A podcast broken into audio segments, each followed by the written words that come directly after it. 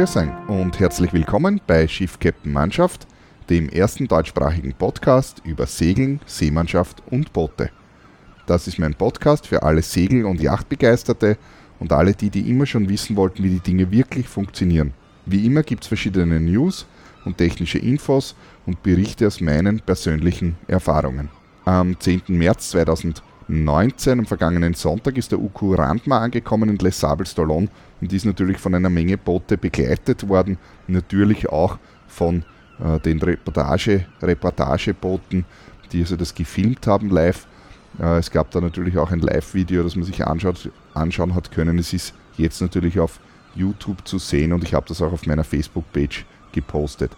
Es gab dann ein paar Tage später ein super Interview mit ihm, äh, wo der Don McIntyre gemeinsam mit, mit dem Uku Randma das Boot besichtigt hat und sie eben ein bisschen über das Rennen gesprochen haben und über den Verlauf. Und äh, man sieht also, dass der Uku da äh, das ganze Sache sehr entspannt unter Anführungszeichen genommen hat mit einer Menge lustiger Geschichten. Also dieses Interview kann ich nur wärmstens empfehlen. Ich werde das auf jeden Fall verlinken.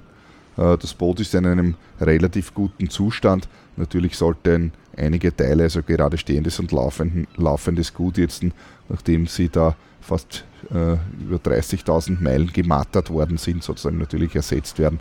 Äh, dennoch ist das Boot in einem relativ guten Zustand und auch die Segel anscheinend. Ähm, das größte Problem, das der Uko gehabt hat, war, dass er offensichtlich etwas knapp an Nahrung war und er hat nämlich 20 Kilogramm abgenommen, was man natürlich auch sehen kann. Also er schaut sehr gut aus natürlich, aber schon deutlich äh, schlanker als wir abgefahren ist vor einem Jahr. Was man bei der Minute 6,45 in diesem Interview sehen kann, ist, dass er eine sogenannte äh, Walder Boom Brake im Einsatz hat. Also eine, eine äh, Boom Brake ist eine Baumbremse. Das ist also ein sogenannter Preventer bzw. eine Hilfe zur Hals. Ein Preventer auf Deutsch ist der sogenannte Bullenstander. Und in diesem Fall ist es eben jetzt nicht ein Bullenstander, der traditionellerweise ja eine Leine ist, mit dem der Baum fix angeschlagen wird irgendwo, sondern eben eine, eine Bremse. Das heißt, das ist eine Rolle, wo man äh, wo eine Leine mit einigen äh, Windungen drüber läuft und dadurch sozusagen eben den Schwung ähm, abfangt. Und der große Vorteil an so einer Boom Break ist eben, dass man nicht wie beim normalen äh, Preventer bzw. beim normalen Bullenstander eben immer die Leine auf und zu machen muss und von Seite, äh, Seite wechseln. Ähm, was eben bei dieser Boom Break eben automatisch geht. Sieht man ab 6,45 aus der Nähe, äh, der Don McIntyre hat ihm das empfohlen und scheint sehr zufrieden damit zu sein. Und auch äh, der Uko Randma hat also diese Boombreak äh, gelobt. Ich habe dazu auch einen Artikel in der Yachting World gefunden. Das ist ein englisches ähm, Yachting Magazin. Ich habe das auch, äh, den Link auch in den Show Notes dann drinnen. Und da wurden verschiedene solcher Preventer-Systeme äh, getestet, unter anderem auch eben genau diese Volder Boom und hat in diesem Artikel, der Artikel ist von 2015, äh, ein sehr gutes Ergebnis erzielt. Das heißt also 8 von 10 Punkte bekommen. Wie gesagt, den Link gibt es dann unten in den Show Notes zu diesem Podcast. Der Istvan Kopper ist derzeit im Anfluss, an, der Istvan Kopper ist derzeit im Anflug auf Les Sables d'Olonne. Ich habe hier die äh, Daten von 16 Uhr UTC. Bei mir ist es jetzt äh, gerade 20 Uhr UTC also beinahe aktuell, ein paar Stunden alt. Auf jeden Fall um 16 Uhr war er 195 Seemeilen noch äh, vom Ziel entfernt. Das bedeutet, dass er sein, seine Ankunft wird irgendwann, also in zwei Tagen am 20.03. sein. Er hat zwar derzeit eine sehr gute Geschwindigkeit von über, äh, über 5 Knoten. Die Geschwindigkeit wird aber nicht beibehalten können, wenn man sich den Forecast äh, im Wettermodell ansieht wird also der Wind einschlafen. Es liegt derzeit also das ähm, berühmte Azorenhoch am Atlantik und wird sich in den nächsten Tagen hier ein Hochdruckkeil über die Biskaya und nach Frankreich ausdehnen, was auf jeden Fall dafür sorgen wird, dass der Wind demnächst, also ab morgen Mittag oder so, einschlafen wird, beziehungsweise wenn er Pech hat, eventuell sogar äh, Gegenwind bekommt, wird man auf jeden Fall sehen. Also im Wesentlichen trotzdem äh, wird er so, was weiß ich, 40 Stunden, sagen wir mal, je nachdem wie der Wind sein wird, wird er schon noch brauchen. Also dementsprechend am 20.03., also in zwei Tagen am Mittwoch irgendwann einmal äh, einlaufen wird, voraussichtlich. Ähm, morgen zu Mittag oder morgen Vormittag wird er ähm, aufs Continental Shelf kommen, äh, also auf den Kontinentalsockel. Äh, ist aber derzeit äh, kein Problem, da eh kein Wind ist. Das ist eben genau diese Grenze, wo es dann unter Umständen richtig gefährlich werden kann in der Biscaya. Äh, bei den derzeitigen Windverhältnissen ist es aber völlig egal. Es wird eher langweilig sein für ihn, ihn hier in der Flaute herumstehen äh, zu stehen. Aber ja, wird man eh sehen. Ja, auch der Tapio Letinen äh, steckt fest. Bei dem bewegt sich auch nichts. Er dümpelt da mit zwei Knoten gerade vor sich hin.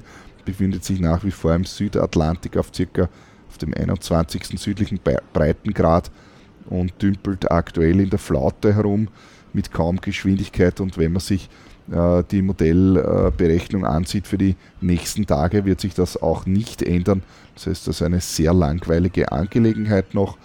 Und er hat eine, äh, eine, eine Distanz bis zum Ziel derzeit noch von ca. 4400 Seemeilen. Natürlich hat er nach wie vor seine Barnacles oben, äh, ich verstehe ja nicht, äh, warum, ich meine, es wird schon einen Grund haben, aber warum er die nicht äh, entfernt, weil das wird ihm vielleicht doch ein, zwei Knoten bringen. Gerade jetzt, wenn der Wind eh so schwach ist, da ist sozusagen alles notwendig, damit das Boot sich ein bisschen schneller bewegt, aber ja, wie dem auch sei. Dann habe ich da ein interessantes Video durch Zufall auf YouTube gefunden. In diesem Video geht es um brechende Wellen an sich ist es eigentlich ein Fail-Video, aber ich kann es trotzdem empfehlen, äh, das anzusehen. Ähm, es ist so, dass äh, brechende Wellen an sich ja die größte Gefahr offshore sind. Also wenn es zu Bootskenterungen kommt, ähm, wie man jetzt auch auf dem ähm, Golden Globe Race in den letzten Monaten hat gesehen, sind also die brechenden Wellen das, was also Boote zum Kentern bringen. Also das ist jetzt keine neue Erkenntnis, das ist an sich etwas, das man eh schon länger weiß. Auf jeden Fall, äh, die brechenden Wellen sind das Gefährliche und dementsprechend gibt es natürlich auch verschiedene eben Schwerwettertaktiken, um mit solchen Situationen umzugehen. Äh, vielleicht werde ich dem einmal einen eigenen Podcast widmen. Ähm, tatsächlich ist es auf jeden Fall so, das hat man in einer wissenschaftlichen Studie hat man das also ermittelt, dass wenn äh, die brechenden Wellen bereits äh, eine Länge, eine Höhe von circa ein Drittel der Schiffslänge haben, das ist also nicht viel, also das heißt, wenn ein Boot also 10 Meter lang ist, dann ist also äh, bei ein Drittel, ist also ungefähr drei, also zwischen drei und vier Meter, sage ich jetzt mal, Wellenhöhe, wenn die Welle bricht, besteht also schon die Gefahr, dass das Boot kentert. Heißt nicht automatisch, dass es sofort kentern muss, aber die Gefahr besteht auf jeden Fall. Wie dem auch sei, äh, diese unbändige Kraft der Natur kann man in diesem Video sehr eindrucksvoll sehen. Ich werde das Video äh, natürlich posten. Auf jeden Fall sieht man da ab, ab der Minute 1,20, wie hier eine geschätzt 30 äh, bis 35 Fuß große Yacht, also, also eher eine kleine Yacht, sage ich jetzt einmal, aber, oder eine mittelgroße Yacht, sagen wir mal so, äh, eben hier äh, genau gegen eine brechende Welle fährt, allerdings in, in Ufernähe, also es ist hier in, in Ufernähe, ist aber deswegen eben die Welle genauso gefährlich natürlich oder eben umso gefährlicher, weil eben Gefahr besteht, dass man hier Grundberührung hat oder an Land gespült hat. Und man kann sich hier sehr eindrucksvoll also davon überzeugen, was mit welcher Kraft so eine Welle hier eben äh, gegen das Boot wirkt. Also in dem Video sieht man, wie das Boot genau gegen die Welle fährt und dann äh, sich also sozusagen vom Ufer entfernen kann. Man sieht nicht, wie die Yacht hier überhaupt in diese äh, brenzliche Situation gekommen ist.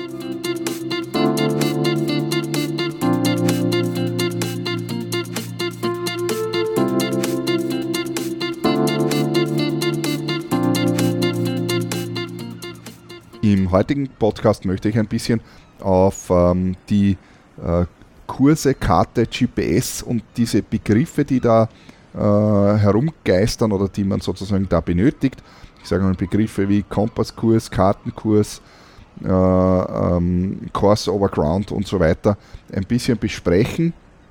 Äh, Im Speziellen äh, auch deswegen, weil auf GPS-Geräten, also auf Kartenplottern, kann man hier eine Menge sehen und eine Menge Kurse immer einstellen und äh, sehr oft ist es so, dass halt dann irgendetwas eingestellt wird, was ungefähr halt die richtige Richtung anzeigt, aber die wenigsten sich wirklich damit auseinandergesetzt haben, äh, was da diese einzelnen Dinge bedeuten. Und das möchte ich da jetzt in diesem Podcast ein bisschen beleuchten. Also grundsätzlich kommen diese ganzen Begriffe, die es hier gibt, aus der Berufsschifffahrt natürlich, das, das heißt aus dem Merchant Shipping, also der Handelsschifffahrt und der Marine natürlich, also Militär- und Handelsschifffahrt und genauso natürlich im Englischen und im Deutsch, Deutschen gibt es verschiedene Begriffe, äh, die hier verwendet werden. Jeder kennt diese Begriffe natürlich auch aus den Segelkursen und ich habe da versucht, also das herauszusuchen und möchte jetzt hier auch die englischen und die deutschen Begriffe beide erklären, unter Anführungszeichen, ja, zumindest äh, benutzen, damit man weiß, ja, was ist das eine und was ist das andere. Äh, insbesondere deshalb, weil man es am Kartenplotter normalerweise natürlich in Englisch hat, äh, beziehungsweise eben sämtliche Literatur und im Internet auch immer Englisch ist. Also das heißt, äh, es ist auf jeden Fall empfehlenswert, wenn man mit den englischen Begriffen zurechtkommt, auch wenn man so manche Kartenplotter auf Deutsch ähm, umstellen kann, wobei meine Erfahrung ist, dass die Übersetzungen dann teilweise so holprig sind, dass man erst wieder ein Wörterbuch anlegen muss, was das deutsche Wort bedeutet, was hier irgendjemand übersetzt hat, in, ohne Fachkenntnis. Mit so einem Kartenplotter kann man ja eine Menge Sachen machen und äh, oft verlässt man sich dann blind darauf, was in der Regel ja natürlich auch gut funktioniert, muss man sagen, weil diese Geräte natürlich sehr toll sind, aber ich kann auch sagen, und das werde, werde ich dann auch gleich darauf hinweisen, und ich hoffe, dass äh, die Erleuchtung für jeden Einzelnen kommt, dass oft ohne gewisse Hintergründe man da doch irren kann, beziehungsweise nur Schätzinformationen ähm, herausbekommt. Wenn man also hier exakt navigieren möchte, weil es unter Umständen finster ist oder äh, neblig ist oder regnet und man muss durch eine schmale Tonnen Gasse durchmanövrieren, weil es rundherum seicht ist, dann ist vielleicht doch Präzision gefragt. Äh, und äh, da ist es dann oft sehr hilfreich, wenn man doch genau weiß, wie die einzelnen Dinge zusammenhängen. Das Wichtigste ist vielleicht einmal zu Beginn, dass man äh, versteht, welche Bezugssysteme es hier gibt. Und ich sage mal, das erste Bezugssystem, was eigentlich eh jedem klar ist, ist die sogenannte Seekarte. Und äh, egal, ob es jetzt ein Papier ist oder ob es eine elektronische Seekarte ist, also das ist sozusagen die Karte und aus der Karte äh, ergeben sich also die sogenannten wahren Kurse, beziehungsweise wie es eben im Englischen heißt, True Course oder abgezeichnet TC. Also TC wäre äh, die Abkürzung für True Course und das ist sozusagen der wahre Kurs. Äh, es bezieht sich auch der sogenannte Course over Ground, also COG abgekürzt, im Englischen oder im Deutschen ist das Fachwort dafür der sogenannte rechtweisende, kurz RWK, beziehen sich also auf die Karte. Das heißt, das sind also Winkeln eben in Bezug auf Kartennord und eben von 0 bis 360 Grad gemessen eben auf das Kartennord. Dann gibt es das Bezugssystem Magnet bzw. eben Erdmagnetismus, äh, auch soweit bekannt.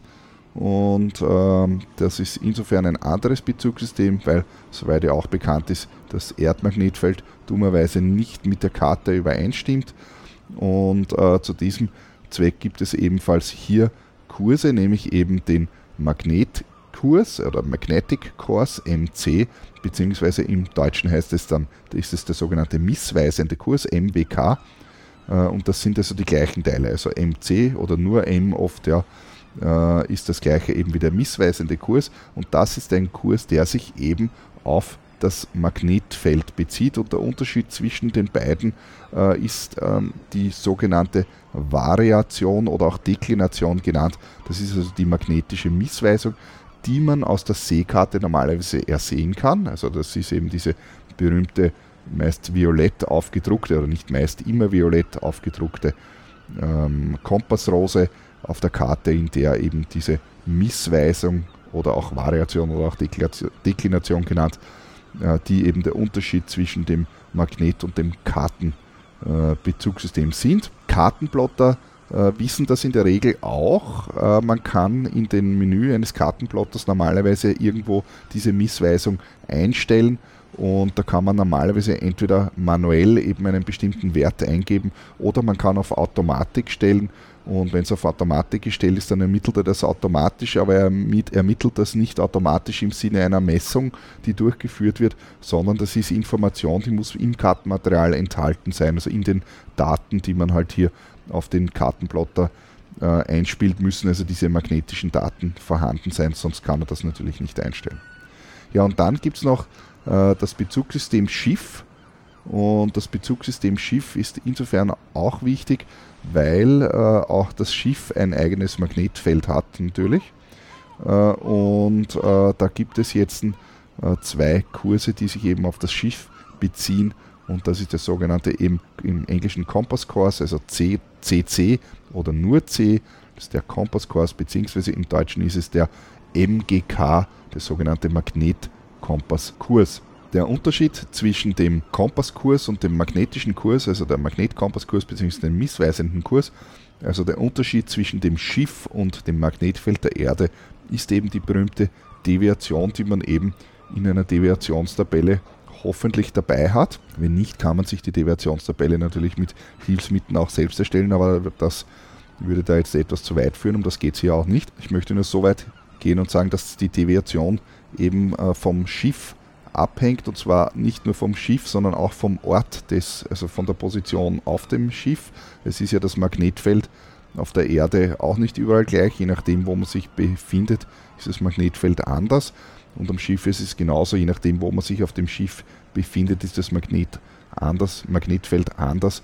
Das heißt, man kann eine Deviationstabelle immer nur für fix montierte Gegenstände äh, ermitteln und eben der Steuerkompass ist in der Regel ja äh, fix montiert. Man kann also nicht für einen Handbeilkompass eine Deviationstabelle erstellen, weil sich der ja bewegt. Hier habe ich also diese drei äh, Bezugssysteme, Karte, Magnetfeld und Schiffsmagnetfeld.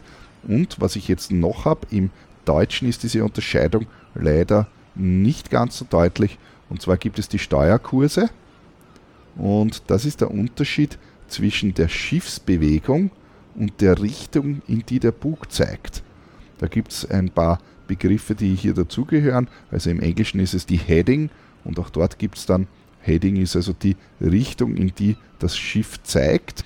Und äh, die richtet sich also nach der Mitschiffslinie bzw. auch Kiellinie. Und äh, auf dem Meer äh, ist es vielleicht nicht so offensichtlich und dieser feine Unterschied eben zwischen der Heading und einem Kurs ist vielleicht noch nicht jedem äh, äh, aufgegangen, da das eben auf dem Meer vielleicht nicht ganz so ersichtlich ist. Wenn man sich aber einen Fluss hernimmt, dann ist es ganz äh, auf einmal ganz offensichtlich. Man ste also stellt euch vor, ein Schiff treibt auf einem Fluss, dann hat das Schiff macht natürlich eine Bewegung, weil der Fluss fließt und das Schiff macht eine bestimmte Bewegung eben genau in sozusagen Flussrichtung und aus dem ergibt sich natürlich ein Kurs, den man dann auch in die Karte sozusagen einzeichnen kann. Also wenn man jetzt einfach annimmt in dem Beispiel, der, Kurs ist ein, äh, der Fluss ist einfach schnurgerade und das Schiff treibt in dem, äh, in dem Fluss, ist es also irrelevant, in welche Richtung der Bug zeigt. Also ohne Maschine, das Schiff treibt einfach nur. Es ist völlig irrelevant, in welche Richtung der Bug zeigt. Man kann also eine Kurslinie sozusagen einzeichnen. Wenn ich mich aber jetzt bewege, das heißt, man schaltet also die Schiff, die Maschine, die Schraube dazu sozusagen, ja, dann ist es sehr wohl relevant, in welche Richtung der Bug zeigt. Und je nachdem, in welche Richtung der Bug zeigt, sozusagen, zeigt natürlich auch der Kompass etwas anderes an. Wenn man sich also jetzt vorstellt, äh, man fährt also genau quer zur Flussrichtung, dann zeigt also der Kompass eben in die Seite vom Ufer zum Beispiel, ja, aber trotzdem wäre die Bewegungsrichtung eben, sagen wir, nach rechts, also beispielsweise der Fluss ist, damit man sich ein bisschen besser vorstellen kann. Also nehmen wir eine Seekarte her oder eine Landkarte besser gesagt, weil es ist ja ein Fluss und der Fluss ist genau waagrecht in der Landkarte eingezeichnet. Also von äh, Westen nach Osten fließt er zum Beispiel und das Schiff steht genau quer in dem Fluss. Also das heißt, der Bug zeigt genau nach Norden. Dann zeigt der Kompass, zeigt also einen Kurs Nord an. Das wäre also die Heading bedeutet aber nicht automatisch, dass die Schiffsbewegung auch Nord ist, denn der Fluss fließt ja. Das heißt, die Schiffsbewegung in diesem Fall wäre also auf jeden Fall weiter östlich. Und das ist der feine Unterschied eben zwischen dem Steuerkurs und dem Kurs, den man dann letztendlich sozusagen in der Karte hat. Im Deutschen gibt es hier eigentlich keine Unterscheidung in den Worten, im Englischen aber schon, denn das eine, die Schiffsbewegung an sich, also sozusagen im Endeffekt global betrachtet die Bewegung, die das Schiff macht, ist der Kurs äh, im Englischen und die Richtung, in die der Bug zeigt, das ist sozusagen die Heading. Und Das kann, wenn jetzt keine Strömung ist und kein Wind ist, also wenn man sich jetzt mitten auf dem Meer befindet, oder muss nicht mitten auf dem Meer sein, also irgendwo auf dem Meer befindet und man fährt in eine Richtung und es ist absolut windstill und es ist auch keine Strömung, dann ist sozusagen die Heading und der Kurs also natürlich gleich, die liegen übereinander. Wenn das aber nicht der Fall ist, weil man zum Beispiel segelt und eben Seitenwind hat, dann liegen eben die Heading und der Kurs nicht mehr übereinander. Es gibt also hier mehrere Richtungen. Insgesamt habe ich hier jetzt ein äh, sogar fünf verschiedene Richtungen und die kann man eben rechnerisch korrigieren, entweder indem man sich sozusagen ein Blatt Papier hernimmt oder man hat einen Kartenplotter, der kann auch gewisse Sachen natürlich korrigieren, aber natürlich nicht alle. Ich möchte hier jetzt noch einmal diese verschiedenen Richtungen kurz einmal äh, der Reihe nach ähm, auflisten und wie deren Zusammenhang ist. Also das ist sozusagen das Grundwissen eigentlich, dass man natürlich auch in jedem Segelkurs oder Navigationskurs mitbekommt. Zuerst habe ich einen Magnetkompasskurs. Das ist eben das Bezugssystem Schiff. Also der Kompass des Schiffes zeigt auf das Schiffsmagnetfeld. Dieses Schiffsmagnetfeld kann man allerdings korrigieren mit Hilfe der Deviation auf das sozusagen Erdmagnetfeld. Das ist dann der sogenannte Magnetic Course oder eben missweisende Kurs und das kann man natürlich auch sich am äh, GPS anzeigen lassen, hat man dort drinnen. Und vom missweisenden Kurs zum rechtweisenden Kurs also vom Magnetic Course zum True Course, kommt man dann, indem man eben die Variation, also die magnetische Missweisung dann berücksichtigt und dann ist man auf einem sogenannten eben rechtweisenden Kurs bzw. True Course. Und das ist sozusagen die sogenannte Kiellinie oder auch Mitschiffslinie immer in jedem Fall. Und wenn man jetzt keine Strömung und keinen Wind hat, dann ist das gleichzeitig auch der Course over Ground. Wenn allerdings jetzt zum Beispiel ein Wind geht und man segelt und man ist nicht dead downwind, also auf einem Vorwindkurs, sondern auf irgendeinem anderen, also auf einem Halbwindkurs oder eben einem Armwindkurs, dann hat man hier zusätzlich noch eine seitliche Abdrift. Das gilt auch übrigens für natürlich Motorjachten, beziehungsweise eben für Gleiter, weil sie bei Seitenwind eben keinen, keinen mehr oder weniger keinen Querwiderstand haben, haben auch also Boote eben mit einem flachen Rumpf in erster Linie, um das geht es, eine seitliche Abdrift. Das im Englischen ist es der sogenannte Leeway, beziehungsweise im Deutschen ist das Fachwort das, das sogenannte Beschickung für Wind. Da wird also das Schiff seitlich versetzt und jetzt sind wir genau bei dem, wo ich vorher das ähm, Beispiel mit dem Fluss gebracht habe. Also das Schiff zeigt in eine Richtung, bewegt sich aber etwas seitlich davon. Das wäre dann im Endeffekt der sogenannte im deutschen Kurs durchs Wasser.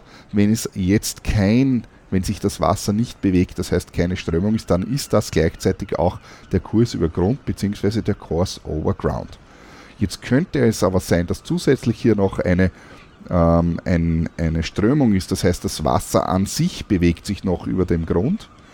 Dann da sind wir dann hier sozusagen bei der Stromberechnung. Das im Deutschen heißt das, das ist die sogenannte Beschickung für Wind, beziehungsweise im Englischen ist das eben Set and Drift, also durch Current, also Tidal Current zum Beispiel, also Tidenströme, äh, wird das noch einmal weiter verschoben. Das heißt, das Boot wird seitlich versetzt, einerseits durch den Wind und dann noch einmal weiter versetzt, ein weiteres Mal äh, eben durch die Strömung. Und dann kommt man letztendlich auf den fünften Kurs und das ist dann der Course over Ground. Wichtig ist aber auf jeden Fall zu verstehen, dass der Course over Ground und die Heading, also das heißt die Richtung, in die das Schiff zeigt und die Richtung, in die sich das Schiff bewegt, nicht dasselbe sein müssen. Das trifft also nur dann zu, wenn keine seitliche Abdrift durch Wind oder Strom sozusagen stattfindet. Also das sind sozusagen diese fünf Kurse. Magnetkompasskurs, missweisender Kurs, rechtweisender Kurs, Kurs durchs Wasser und Kurs über Grund, beziehungsweise auf der einen Seite Kompasskurs, Magnetic Course, True Course und dann haben wir eben den Kurs durchs Wasser, der im Englischen da keine besondere Bezeichnung, der ein reiner rechnerischer Wert ist, auch im Deutschen natürlich. Ja. Und finally dann der Kurs über Grund bzw. der Course over Ground. Wie ist das jetzt mit einem GPS? Was kann das GPS alles wissen, beziehungsweise der Kartenplotter und was kann er nicht wissen? Also zum einen muss man wissen, dass die Positionsbestimmung auf einem GPS anders als mit einem Kompass funktioniert. einen Kompass kann man auf einen Tisch legen und er wird die Richtung anzeigen. Der Kompass muss sich also nicht bewegen, sondern er richtet sich eben nach dem Magnetfeld aus und zeigt automatisch sozusagen in diese Richtung, richtige Richtung. Ein GPS funktioniert grundsätzlich ja völlig anders. Es wird bei einem GPS-Gerät wird mit eben mit Hilfe dieser Satelliten mit einer mathematischen Berechnung eine Position bestimmt, also ein Ort. Der Kompass bestimmt ja keinen Ort, sondern eine Richtung. Und ein GPS-Gerät kann eine Richtung nur dann anzeigen, wenn sich der Empfänger, also der Kartenplotter zum Beispiel, bewegt. Dann werden also der Reihe nach Orte berechnet, also der erste Ort, eine Sekunde später wieder ein Ort und dann wieder ein Ort und so weiter. Und dann kann rechnerisch der Kurs ermittelt werden. Von also dem, dem letzten Ort zum aktuellen Ort wird also rechnerisch sozusagen ein Kurs ermittelt. So bestimmt also das GPS grundsätzlich einmal den Kurs, im Unterschied sozusagen zum Kompass. Aus dem ergibt sich jetzt natürlich, dass das GPS-Gerät immer den Course over Ground anzeigt. Was das GPS-Gerät grundsätzlich jetzt einmal natürlich nicht wissen kann, ist, wie ist die seitliche Abdrift und wie ist der Strom. Das kann das Gerät natürlich nicht wissen, woher denn auch. Daher muss also zwingendermaßen jetzt einmal grundsätzlich die Heading bzw. der Course over Ground nicht übereinstimmen. Jetzt ist natürlich die Frage, naja, auf dem Gerät kann ich aber die Heading einstellen. Also kann man am Display, kann man sich ja normalerweise das anzeigen lassen, kann man programmieren, welche Felder man sehen will. Und alle Kartenplotter haben natürlich hier jetzt auch eine Heading dabei. Und da ist jetzt die Frage, na wie geht das? Und das funktioniert nur deshalb, weil jedes moderne Gerät und auf jedem Schiff natürlich abgesehen jetzt mal vom Steuerkompass, ein elektronischer Kompass dabei ist. Genauso wie jedes Smartphone heute ja auch einen Kompass eingebaut hat, oder die meisten Smartphones haben einen Kompass eingebaut, und der ist ein magnetischer Kompass, also der funktioniert elektronisch, ist aber eine, ein magnetischer Kompass, also beziehungsweise eben eine Elektronik, die auf das Magnetfeld funktioniert.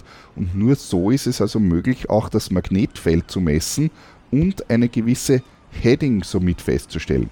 Das Problem, was man aber jetzt bei dem Magnetfeld wiederum hat, ist, dass wenn man sich nach dem Magnetfeld richtet, man hier ja das Problem von Variation und Deviation, also von Missweisung und Deviation hat. Und da stellt sich jetzt wieder die Frage, na woher weiß denn jetzt das Gerät, welche Missweisung ist? Das habe ich vorher ganz kurz schon erläutert. Ja, das ist in den Kartendaten unter Umständen dabei. Also entweder es ist in den Kartendaten dabei, die man auf dem GPS sozusagen programmiert hat, beziehungsweise es ist eben im GPS-Gerät einprogrammiert. Oder die andere Variante ist, dass man diesen Wert eben am Display sozusagen, also beziehungsweise in den Einstellungen des Gerätes äh, einstellen kann und auch einstellen sollte. Wenn man das nämlich nicht tut, dann kann das Gerät natürlich nicht wissen, wo in welche Richtung bzw. wie die Heading korrigiert werden sollen, bzw. eben der Kompass gemessene Wert korrigiert werden soll. Oder man rechnet es eben dann wieder manuell dazu. Aber dann braucht man ja die ganze Elektronik eigentlich nicht. Ja? Also nur so kann jetzt das Gerät feststellen, aha, in welche Richtung steckt, zeigt das Schiff und in welche Richtung bewegen wir uns tatsächlich mit Course over Ground. Und da gibt es jetzt eben einen Unterschied dazwischen und das ist eben der sozusagen seitliche, der Leeway, der seitliche Abdrift eben durch den Wind bzw. gegebenenfalls durch den Strom. Unter Umständen taucht jetzt die Frage ein, na gut, und woher weiß der Kompass jetzt die Deviation? Elektronische Kompasse sind sogenannte Fluxgate-Kompasse in der Regel. Das sind so Magnetspulen, die eine bestimmte Anordnung haben, aber ohne da jetzt auf technische Details einzugehen.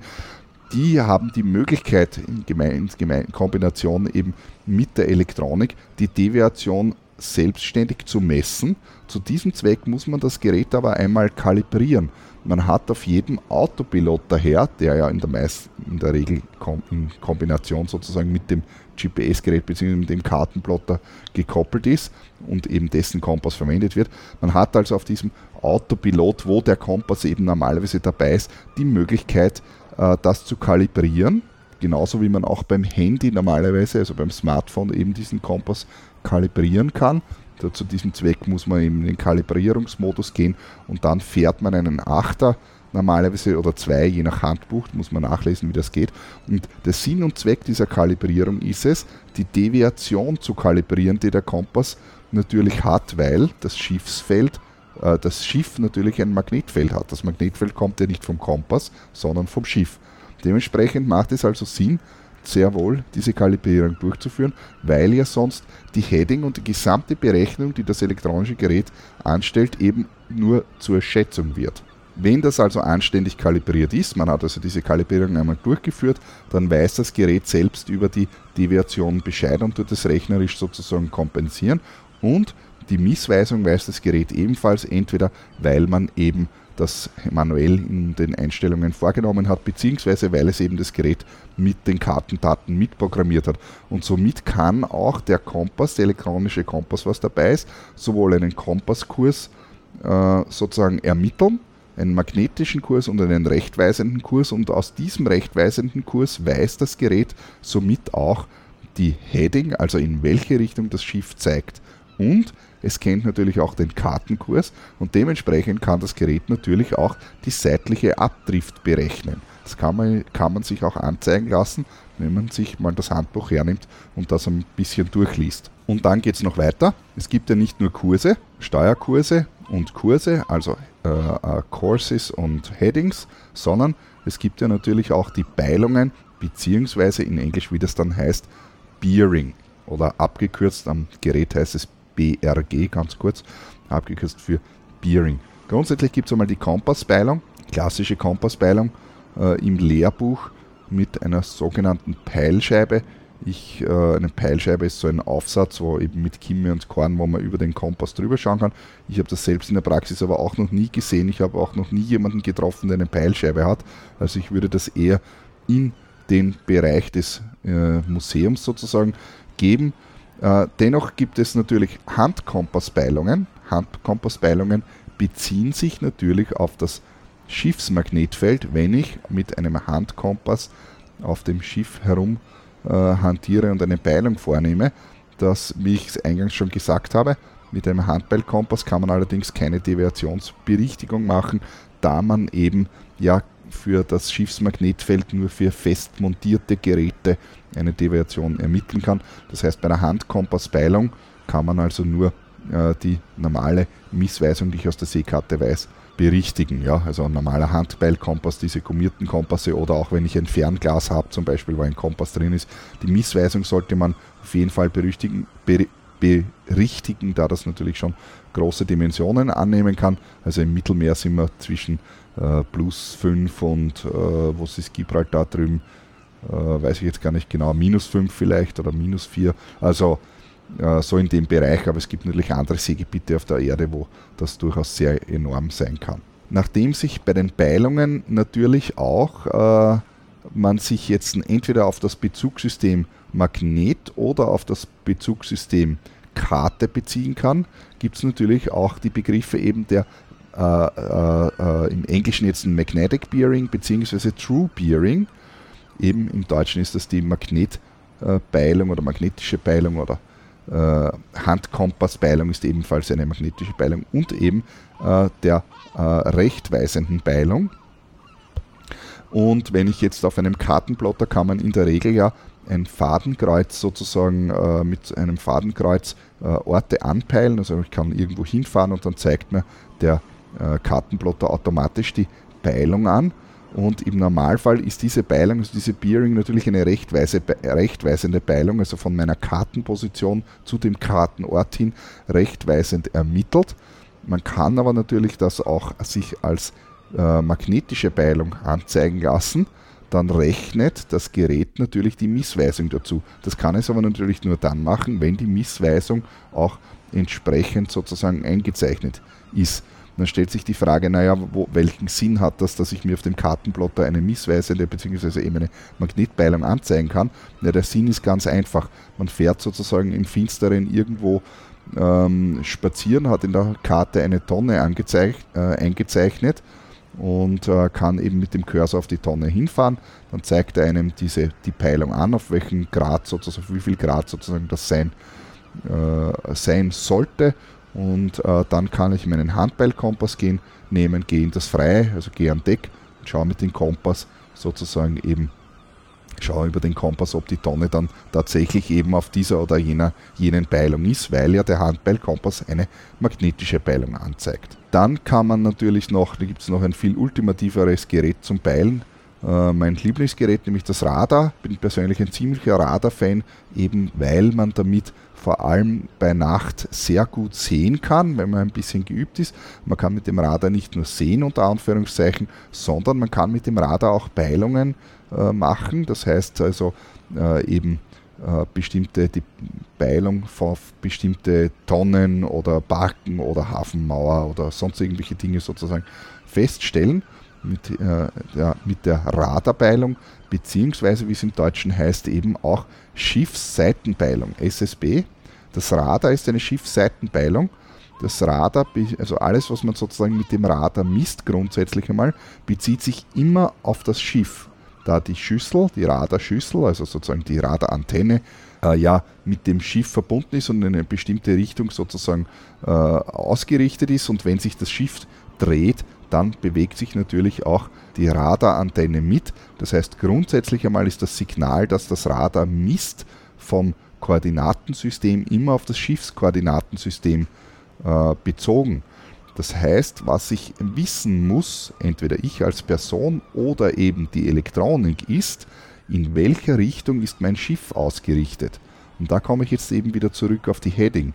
Wenn also das Schiff nicht die Heading kennt, beziehungsweise nicht sauber kennt, weil eben gewisse Teile nicht äh, eingestellt sind und nicht ordnungsgemäß eingestellt sind, dann kann auch die Radar-Seitenpeilung natürlich nicht stimmen, weil ja eben das, äh, die Peilung, die das Radar vornimmt, also das Radar misst jetzt zum Beispiel eben, sagen wir mal 90 Grad, bedeutet eben ein Objekt befindet sich 90 Grad in Bezug auf mein Schiff. Und natürlich nicht in Bezug auf den Kompass, sondern in Bezug auf mein Schiff. Und wenn ich jetzt in andere Bezugssysteme umrechnen möchte, egal ob mit der Hand oder elektronisch, dann funktioniert das nur dann, wenn ich mit der Hand sozusagen, muss ich natürlich die Korrekturfaktoren kennen, das ist irgendwie einleuchtend natürlich, aber auch der Kartenplotter muss die Korrekturfaktoren kennen, sonst kann er ja nicht von der Position des Schiffes sozusagen auf die Karte oder auf den Kompass sozusagen zurückrechnen. Das bedeutet also für, diesen, äh, für diese Berechnung ist es also unbedingt erforderlich, dass eben zum einen die Missweisung am Kompass entsprechend eingestellt ist und äh, zum anderen natürlich auch der Kompass kalibriert ist, und zwar eben der elektronische Kompass. Ich spreche nicht vom Magnetkompass, der am Schiff montiert ist, sondern eben vom elektronischen Kompass, den äh, sowohl der Autopilot als auch eben normalerweise der Kartenplotter benutzt, um eben die Heading festzustellen, also sprich, in welche Richtung das Schiff zeigt, weil nur mit dieser Richtung auch eine Radarseitenpeilung sinnvoll möglich ist. Auf dem Kartenplotter gibt es dann noch ein paar andere Werte, die ich da jetzt auch noch äh, schnell erläutern möchte, da die auch immer wieder vorkommen. Äh, und zwar, das sind im Wesentlichen die Werte VMG und DMG. VMG steht für Velocity Made Good beziehungsweise DMG für Distance Made Good. Und das sind ebenfalls rechnerische Werte zu einem bestimmten Wegpunkt hin oder eben zu Luft hin. Das kann man also Richtung zu, zum Wind hin. Das kann man also auf dem Kartenplotter konfigurieren. Also wenn man nichts weiter konfiguriert und keine Wegpunkte gesetzt hat, dann zeigt der VMG-Wert sozusagen eine rechnerische Geschwindigkeit zum Wind an. Das heißt, wenn man also jetzt zum Beispiel auf einem Armwindkurs segelt, dann segelt man ja nicht genau in den Wind, ja, weil es funktioniert natürlich nicht, sondern man segelt, sagen wir mal, 60 Grad vom Wind weg. Dann hat das Boot natürlich eine gewisse Bootsgeschwindigkeit von 6, 5, 6, 7 Knoten, je nachdem, was für ein Boot ist. Ja. Und es wird also rechnerisch sozusagen ein Wert ermittelt, mit dem man sich theoretisch zum Wind, also genau gegen den Wind sozusagen bewegt, der natürlich unter der Bootsgeschwindigkeit liegt, ist ganz klar. Und umso höher dieser VMG-Wert jetzt ist, wenn der Plotter so konfiguriert ist, dass er eben äh, VMG zum Wind anzeigt, äh, umso höher dieser VMG-Wert ist, umso besser natürlich. Und die Wahrheit, also beim Segeln jetzt liegt natürlich, weiß man auch, also ganz hart am Wind fährt man zwar sozusagen einen sehr guten Kurs zum Wind, dafür ist man langsam auf halbem Wind oder wenn man Richtung halben Wind geht, wird das Boot wesentlich schneller. Dafür ist der, wird der Winkel wieder schlechter und die Wahrheit liegt sozusagen irgendwo da in der Mitte. Man kann aber die VMG natürlich auch auf einen Wegpunkt sozusagen programmieren, wenn man also windtechnisch jetzt eben nicht genau in diese Richtung fahren kann, weil eben der Wind genau aus der Richtung kommt, dann kann man äh, sozusagen sich das eben vom Kartenplotter ausrechnen lassen. Nur, wie berechnet der Kartenplotter das? Woher weiß der Kartenplotter das? Wenn ich also jetzt einen, äh, einen Wegpunkt hernehme, dann ist es relativ offensichtlich, weil dann ist es eine reine Rechenangelegenheit. Wenn ich aber den Wind berücksichtige, also den VMG-Wert zum Wind berechnen lasse, dann funktioniert das natürlich nur, wenn ich entsprechend einen Windmesser habe, der in Richtung und Geschwindigkeit richtig ist. Also sprich, der muss kalibriert sein. Gerade auf Charterbooten zeigen diese Windmesser ja oft irgendetwas an. Also ich sage mal, mir persönlich ist das normalerweise ja egal, was der anzeigt, aber genau für diesen speziellen Wert ist es eben nicht egal, da der Kartenplotter ja nur rechnen kann und dementsprechend müssen also diese Messwerte auch richtig sein. Das heißt, also der Windmesser muss sowohl in Geschwindigkeit als auch in Richtung kalibriert sein, sonst ist der VMG-Wert natürlich ein Blödsinn. Und DMG Distance Made Good ist also das gleiche, nur halt nicht in Geschwindigkeit, sondern eben in, in, in Entfernung. Ein Wert, den man am äh, Kartenplotter normalerweise auch äh, sich anzeigen lassen kann, beziehungsweise der auch immer wieder vorkommt, ist der sogenannte Cross-Track-Error, der XTE, abgekürzt Cross-Track-Error heißt das ja. Und das ist die Entfernung und äh, die sozusagen der Winkel zur Route, also wenn man eine Route programmiert hat, eine Route ist also eine Folge von Wegpunkten und man fährt die also nach und entfernt sich eben von dieser Route, weil man eben am Ruder eingeschlafen ist oder wie dem auch sei, dann sagt der X, der XTE-Wert, wie weit bin ich von der, also gemessen in Distanz, also in Metern oder eben Seemeilen, wie weit bin ich äh, von, meinem von meiner ursprünglichen Route entfernt und meistens zeigt der Plotter eben auch an, in welche Richtung ich steuern muss, damit ich wieder zur Route hinkomme, also Backbord oder Steuerbord. Ich möchte also nochmal ganz kurz zusammenfassen. So ein Kartenplotter ist also jetzt kein äh, Zauberwerk, sondern auch der ist abhängig von verschiedenen Messdaten und so weiter. Äh, die Richtungsbestimmung auf einem Kartenplotter funktioniert völlig anders als mit einem Kompass und deswegen sind also hier auf dem Kartenplotter ebenfalls gewisse Werte einzustellen, damit alle äh, sozusagen Zahlen, die er anzeigt, auch einen Sinn machen. Insbesondere dann im Zusammenhang eben mit der sogenannten Heading, also die Richtung, in die das Schiff zeigt, die eben nur dann einen Sinn macht, wenn alle Werte, also auch die magnetischen Korrekturwerte sozusagen entsprechend eingestellt sind und auch insbesondere äh, ist das ähm, notwendig, wenn ich eben Radarseitenpeilungen mache, also Peilungen mit dem Radar, da sich eben Radarpeilungen immer aufs Schiff äh, beziehen und die Elektronik auch nur dann entsprechende sinnvolle Ergebnisse liefern kann, wenn die Elektronik weiß, in welche Richtung sich das Schiff sozusagen äh, gerade befindet natürlich. Und damit komme ich auch zum Ende. Sämtliche Links äh, zu diesem, die ich in diesem Podcast erwähnt habe, finden sich natürlich wieder in den Show Notes. Und natürlich würde es mich freuen, wenn ich auch wieder ein paar Bewertungen bekomme oder ein Feedback oder ihr habt einfach irgendwelche Fragen, dann könnt ihr natürlich auf meine äh, Facebook-Seite gehen unter facebook.com slash bhsailor. Dort kann man natürlich Kommentare hinterlassen oder auf meiner Homepage, wo es auch eben Informationen zu diesen Podcasts gibt unter www.freeskippers.at und dann oben im Menü auf Podcast gehen oder einfach noch slash Podcast anhängen. Dort findet man dann auch eben die ganze Information zu diesem speziellen Podcast oder ihr schickt mir einfach ein E-Mail, ganz klassisch an bernhard.freeskippers.at. Dann bis zum nächsten Mal, wenn es wieder heißt Schiff, Captain, Mannschaft. Viert.